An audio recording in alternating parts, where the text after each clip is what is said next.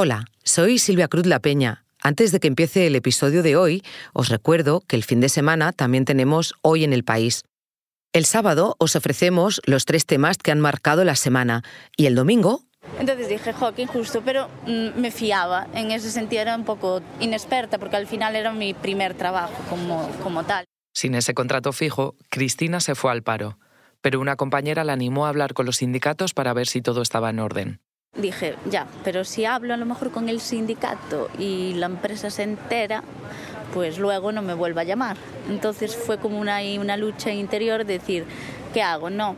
Ese qué hago de Cristina es también una duda recurrente entre los jóvenes trabajadores con condiciones precarias y ausencia de estabilidad laboral. Y no es, hasta su primer conflicto, que entran en contacto con estas organizaciones. Ahora sí, os dejo con el episodio de hoy. Este fin de semana se celebra Eurovisión, un festival que moviliza masas y una de las retransmisiones de tele más vistas del mundo.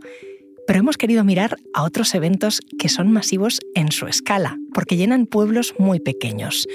En Sedano, Burgos, el grupo La Moda dio un concierto hace unos días. Reivindicaron el derecho a la cultura en esos lugares que no suelen aparecer en las giras. Soy Ana Fuentes. Hoy en el país más allá de Eurovisión, cómo llevar la música a la España vacía.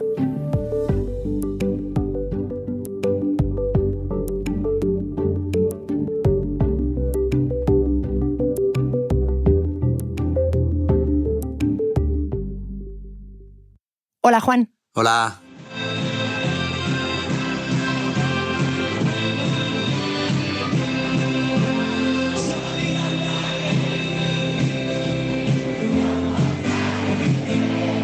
Juan Navarro es mi compañero redactor del País en Castilla y León. ¿Qué es esto que estamos escuchando?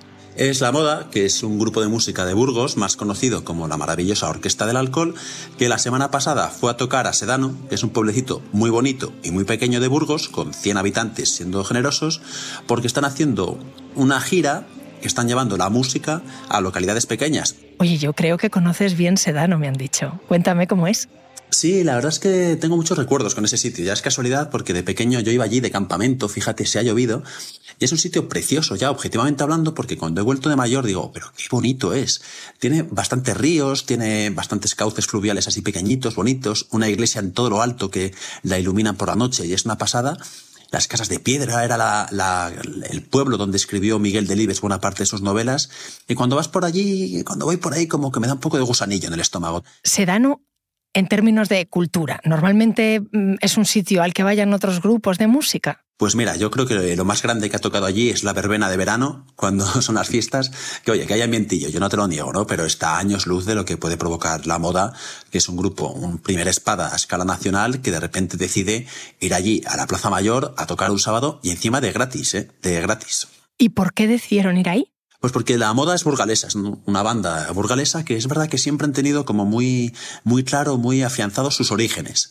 Son chavales de Burgos, algún chico gallego y otro madrileño, y además su último disco, que se llama Nuevo Cancionero Burgalés, recoge el folclore de la zona, canciones que los abuelillos, que la gente mayor, pues conoce, tararea, y ellos lo que han hecho ha sido adaptarlo. Y por tanto tiene más sentido todavía que ellos desde 2019 lleven haciendo esta clase de conciertos gratuitos en puebletes, muchas veces víctimas de la despoblación, porque entienden que la cultura no tiene que ser solo cosa del Within Center de Madrid y grandes festivales de Barcelona o el BBK Live, sino decir, oye, que hay que extender la cultura a gente que no tiene cerca ese pabellón o no puede cogerse un autobús para ir al, pabellón más cercano o al concierto más cercano. Al final, estos conciertos lo que tienen es que va todo el mundo, desde chavalitos a señores como el bono de Florentín Martínez, de 86 años, que de repente se vio asomado a la ventana porque tenía al grupo en la terraza de madera abandonada del piso de arriba. Está preparando una factura de la de Dios.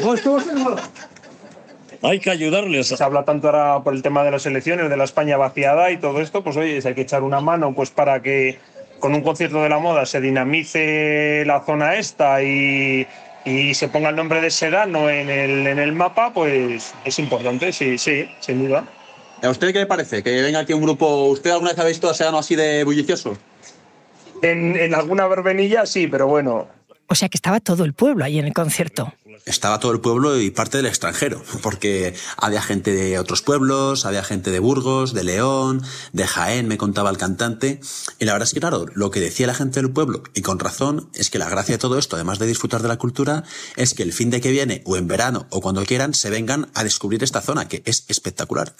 Pude hablar con el cantante David Ruiz y me estuvo explicando que desde 2019 han dado ya ocho conciertos en pueblos de la provincia de Burgos. Y nuestra idea con esto pues es visibilizar, dar visibilidad al mundo rural, reivindicar que la cultura es un derecho de todas las personas, vivan en grandes ciudades o en pequeños pueblos, y nada, pues sin creernos salvadores de nada ni querernos colgar ninguna medalla, porque hay muchísima gente que hace que lleva a cabo muchísimas iniciativas mucho más importantes para, para la vida rural y para nuestros pueblos, pues oye, sentíamos que para nosotros es algo único y muy especial, son pues probablemente de lo que más orgullosos estemos.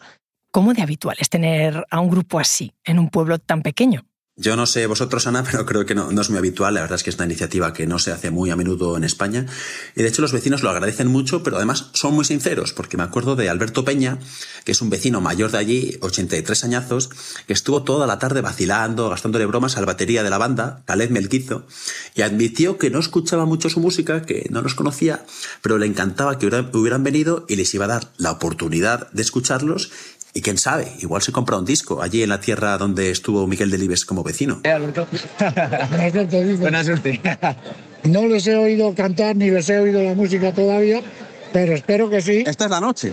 Ya, ya, por eso, por espero que sí, por la forma que tienen y por lo que es las oídas que, que dan. Es una cosa para el pueblo que le da valor al pueblo y así pueden venir otras veces más seguramente al final no es un concierto que hace solo la banda, sino que es un concierto que es en sinergia con el, con el pueblo, con la gente del pueblo que llevan semanas, quizás meses currándose todo esto, pues porque haya sitio para que la gente pueda aparcar, para que no haya ningún problema con el tiempo, que si llueva poder llevarlo al polideportivo, tal. Es un pueblo que fue cabeza de partido.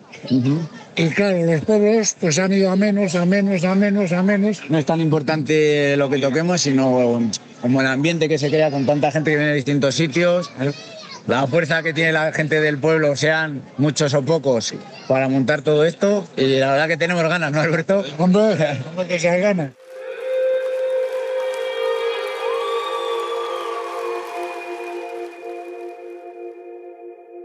Juan, muchas veces cuando hablamos de la España vaciada, pues pensamos en infraestructuras, en, centros de salud, y claro, mm, también es eh, contenido cultural y de ocio, ¿no? Sí, muchas veces cuando hablas con gente de los pueblos, lo que te llega es que además del consultorio, de esas infraestructuras que son evidentes, también echan en falta entretenimiento, cultura, otras alternativas deportivas, porque allí un invierno, uf, es muy complicado que haya que hacer, muchos estímulos en ese sentido. Sin embargo, el sábado había miles, miles, si estoy exagerando un poco, de camisetas con Héroes del Sábado, que es un himno de la moda, y decías, esto parece una manifestación. A Iluminada Santa María, que la llaman Ilu y tiene 76 añazos, pues le chocaba mucho, le hacía mucha ilusión porque estaba lamentándose de que en el pueblo no hay nadie en invierno y de repente tanta juventud, tanto jaleo, vamos, que estaba a punto de echarse a bailar. Una pena que no pusieran paso doble, que es su especialidad. Yo la juventud que, he visto, que estoy viendo hoy no la he visto nunca. Ah, yo no la he oído las canciones, no me las sé. Ya las aprenderé. Ya digo que es que no tengo ni idea cómo cantan ni las ni lo que es la letra. a mí me han dicho que hay que escuchar a lo, a lo que cantan, ¿verdad? ¿Y normalmente Sedano cómo está? Ay, Sedano, pero si estado, yo estoy aquí, he estado sola en el barrio. Aquí no había nadie, allí no había nadie, en el otro no había nadie. Ahora vamos, los fines de semana vienen, pero si no muerto estás, Sedano. Digo, ay, que no veo ni un alma. Hoy es una ilusión ver tanta juventud en la plaza y en el pueblo. Esto vale más que ni sé.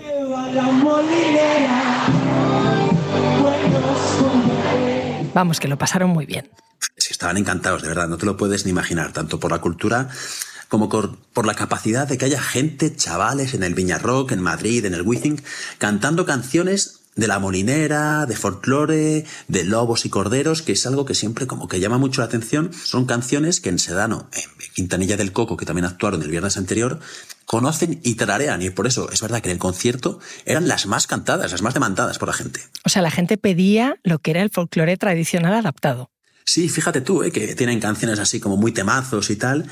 Y hasta yo lo comentaba con los que son de fuera, ¿no? Jacobo Naya, que es teclista y es gallego, y el guitarrista Nacho Moore, que es madrileño, y esto como que estaban muy satisfechos. Y fíjate que son de fuera con poder devolver un poquito a los pueblos de lo que ellos se nutren, de lo que ellos obtienen de leer los cancioneros antiguos, de escuchar a sus abuelos. Aparecía gente que nos había visto en el Viña, en otros festivales, que nos lleva siguiendo pues desde que empezamos tocando en, justo en pueblos pequeños cuando, cuando comenzábamos a tocar. Yo creo que esto es mucho más emocionante y es para nosotros como el momento más bonito del año.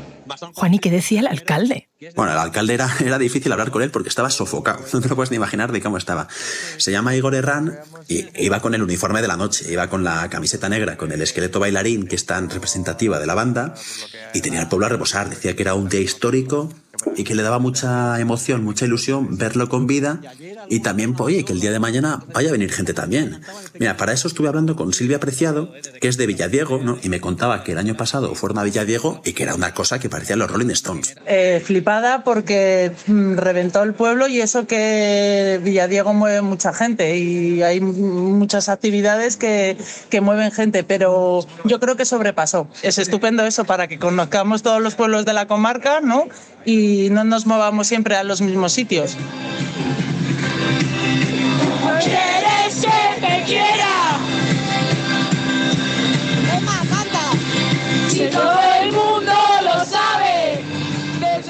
Oye, últimamente ha habido más grupos, otros grupos que están apostando por, por ir al mundo rural. ¿Tú crees que hay eh, esa tendencia de volver a los orígenes? Pues es importante porque parece que cuando llegan a ciertos niveles se olvidan de dónde vienen, porque es muy importante que entiendan que además de estar en Malasaña, donde los escuchan un montón de modernos, también hay gente que los escucha en Sedano, en Zamora, en Cáceres, en La Rioja, y que es importante también que entiendan que esa gente a lo mejor no va a poder ir al Wizzing Center a llenar y a canturrear, pero sí que está bien que ellos se animen a ir para allá y también muestren un poquito de humanidad y también muestren que allí a lo mejor no les van a comprar el disco, pero que esa cultura de la que ellos han bebido y sus abuelos y sus padres son de allí, puedan devolvérsela un poco, porque la cultura es un patrimonio, a veces es intangible como la música. Pero una gira, un concierto, al final requiere una logística. No sé si muchos pueblos tienen eso. No, muchos no, la verdad. Y de hecho en Sedano, pues oye, tampoco hacía falta mucha ciencia, ¿no? Un, un, tablerillo donde se pusiesen y a cantar. ¿Qué pasó? Que se puso a llover y les tocó improvisar, buscarse la vida y acabaron en, encima de la casa de don Florentín. Y yo me acuerdo de estar ahí en esa terraza, que la madera crujía, que flipas, dices tú, a ver si se va a caer esto, con lámparas que fueron recopilando por el pueblo, armarios que tenían ropa viejísima, y sin embargo ahí lo montaron, enchufaron en la casa de don Florentín, que espero que no les pase mucha factura de la luz, que lo comentaba él, y al final fueron tirando para adelante y fue un concierto maravilloso y sobre todo auténtico. Yo les decía, claro, lo fácil es tocar en el Wizzing, y decían, efectivamente, el desafío es este. ¿Qué tal el concierto? Bien, bien. ¿Le está gustando? Sí. ¿Qué se siente al tener un concierto encima de casa? Una cosa bonita, oye. ¿Y conocía al grupo de antemano? No, no. El hijo ya lo conocía, yo, pero yo no lo conocí. Oye, yo ya no salgo por ahí a, a verbenas. A mí me gusta hacer un favor. Cuando puedo, oye, al que me pide un favor se le hago. La verdad es que fue un concierto muy, muy emotivo, la gente cantando tal, pero ¿sabes cuándo fue el único momento en el que hubo un poco de silencio? Además fue muy respetuoso. Fue con la canción Campo Amarillo, que hay mucha gente que la conoce y aunque la, la moda, el grupo, rehuye de las etiquetas y de los de convertirse en héroes de nada, se ha convertido en una especie de himno contra la despoblación, pues porque tiene versos muy bonitos. Habla de jóvenes emigrantes del pasado, eh, ser extranjero en tu propio país, eh, que los campos castellanos arden fácil en verano. Y yo estaba ahí arriba en la terraza y había chicas llorar, literalmente llorar, como una liturgia, ¿no? Fue un, momento muy bonito, porque claro, ahí la gente pensaba en sus padres, en ellos mismos, que tuvieron que marcharse de los pueblos, y es que muchos quieren poder volver, pero no tienen esa opción. En campos tan honrados son los que están más cansados. El concierto estuvo muy lejos de lo que vamos a ver en Eurovisión, de los fuegos artificiales y esas cosas, pero la verdad es que para Quintanilla del Coco y para Sedano es un auténtico pelotazo, porque te ponen el mapa y ellos están encantados con eso. Y es que además también te digo que las cervezas a dos euros y las copillas a cinco tiran mucho para que la gente se anime, que luego vas a otros conciertos de otros festivales y es un atraco tremendo. Con lo cual, ya te digo, la terraza encima de la casa del señor Florentín, como que le dio un toque especial de magia, dentro de que la música siempre lo tiene. Ya veo que lo pasaste bien. Gracias, Juan. A ti, Ana. Este episodio lo han realizado Juan Navarro y Dani Sousa. La grabación en estudio es de Nicolás Chabertidis. El diseño de sonido es de Nacho Taboada. La edición es de Ana Rivera y la dirección de Silvia Cruz La Peña. Yo soy Ana Fuentes y esto ha sido Hoy en el País. Mañana volvemos con más historias. Gracias por escuchar.